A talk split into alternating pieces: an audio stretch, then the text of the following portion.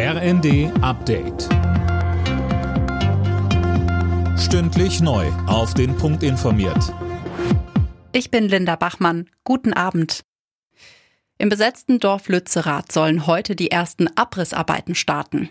Immer noch werden Häuser von Klimaaktivisten besetzt. Fabian Hoffmann mit den Details. Die Polizei ist weiter dabei, die Häuser zu räumen. Dabei verläuft laut dem zuständigen Polizeipräsidenten auch alles planmäßig. Wenn Bereiche dann gesichert sind, wird abgerissen. Auch Bäume sollen heute gefällt werden. Und nicht nur in dem verlassenen Dorf wird demonstriert. Auch im nahen Keienberg gab es eine Demo von Fridays for Future. Hunderte Menschen protestierten dort, dass Lützerath den Braunkohlebaggern weichen soll.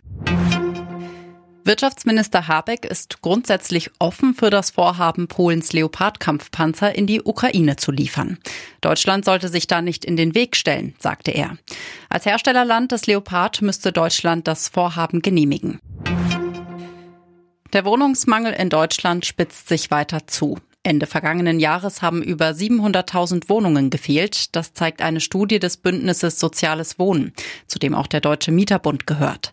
Der Vorsitzende Lukas Siebenkotten sagte zu den Gründen für den Wohnungsmangel. Es wird einfach zu wenig gebaut und die Ukraine-Krise hat das eindeutig noch verstärkt. Allerdings liegt die größere Zahl an Menschen in unserem Land nicht ausschließlich an Geflüchteten aus der Ukraine, sondern das hat auch was mit der EU-Binnenwanderung von östlichen EU-Ländern nach Deutschland zu tun und mit Binnenwanderung innerhalb Deutschlands. Die Menschen in Deutschland haben zum Jahresbeginn fleißig Gas gespart. Der Verbrauch von Haushalten und Unternehmen lag in der ersten Woche knapp 40 Prozent unter dem Durchschnittsverbrauch der Vorjahre. Das meldet die Bundesnetzagentur. Das liegt unter anderem auch am sehr milden Winter.